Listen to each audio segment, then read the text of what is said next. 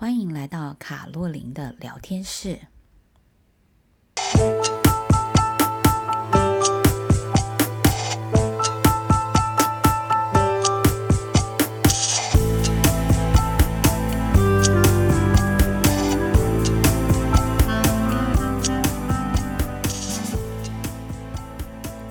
各位亲爱的朋友，大家好，我是周玉萍老师。今天想来跟大家讲周老师在《职场就是人的竞技场》的文章里面的一个小著作啊。今天想要跟大家讲的就是优秀是一种选择。好，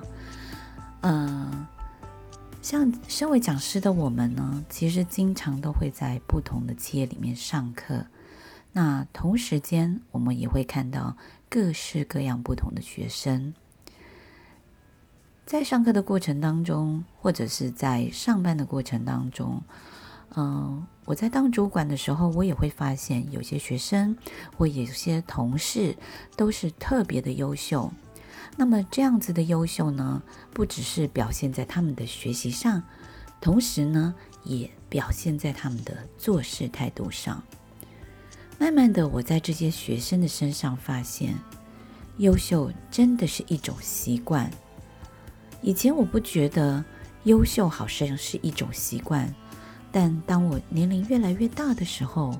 你周边看到各式各样不同的人，你就会发现，想让自己优秀，不只是一个意念而已，它是一个行动，更是一个习惯啊。所以呢，这个时候我发现，一个优秀的人大概要具备两种能力。这两种能力呢，是哪两种呢？首先，第一个。就是你心里要有很强大的意愿，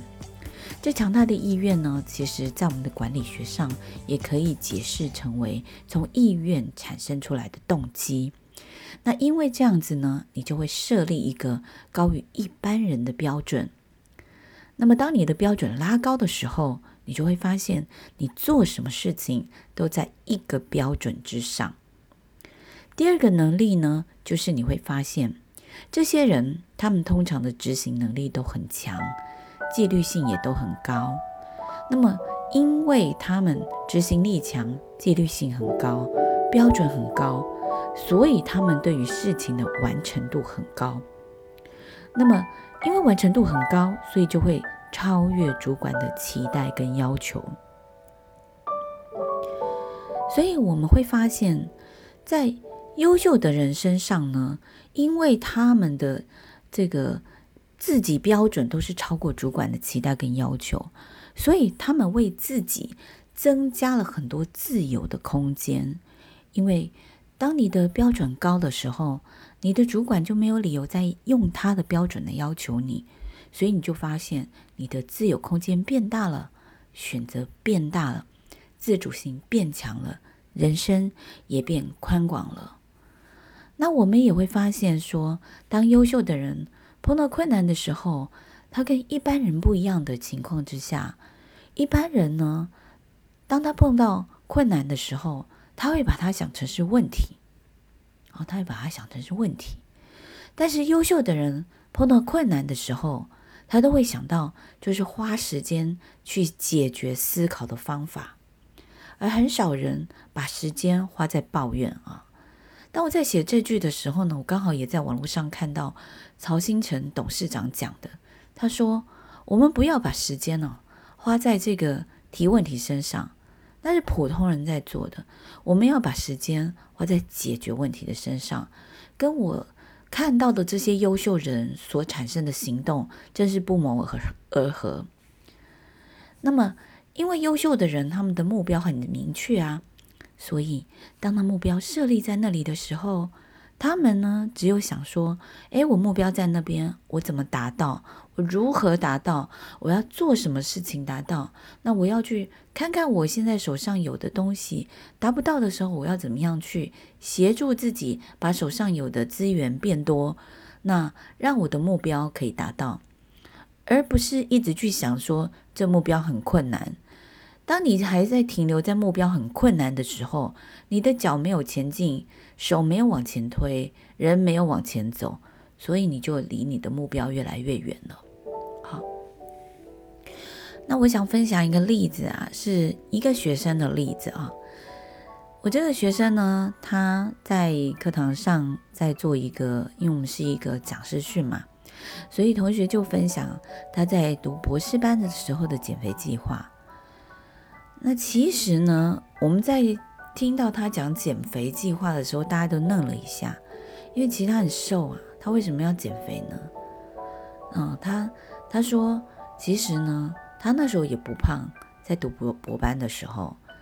那他其实起源于他想要交一个漂亮的女朋友，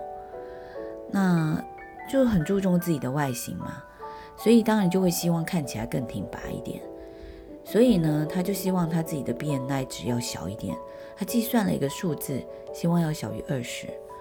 所以他就设立了他自己必须要减肥五到六公斤的目标。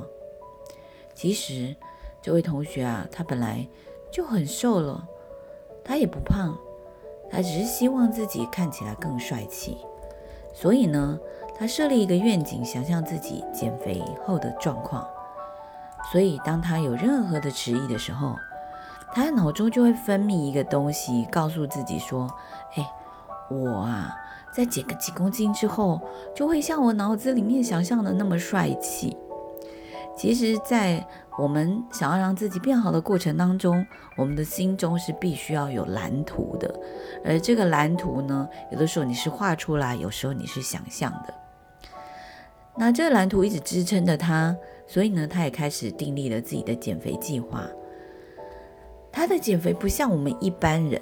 啊，就是随随便便的减。我们可以就拿自己家里误差值很高的秤子来减，也是一种安慰嘛。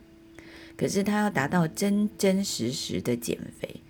不能对不起自己良心的减肥，所以呀，他可以，他把他自己可以找到的体重计都称了一遍，还跑到很多医院称了一下，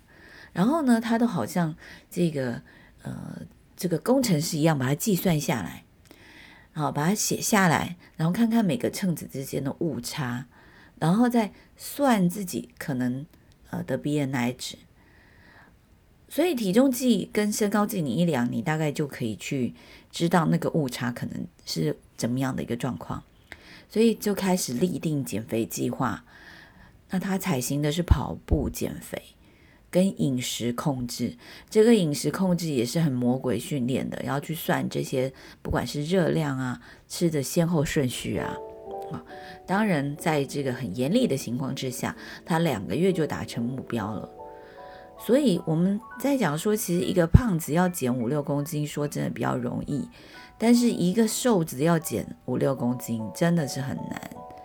不过，这位有毅力、有目标的优秀同学，靠着他的毅力跟执行计划，还有他脑子里面的这个蓝图呢，完成了自己的目标，而且也符合我们在 SMART 原则里面讲的，就是在期限内完成目标。那我就去看了一下这个同学在工作上的表现，看了看他在课堂上的一些报告，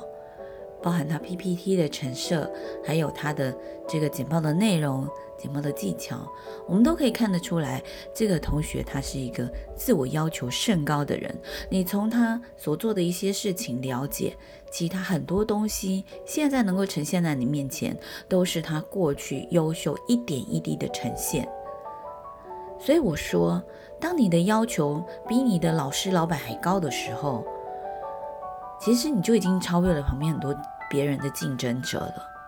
你也不会觉得这些标准看起来很困难。那因为你的标准高，你的执行力强，你也为你自己争取到更多的自由以及发展的空间。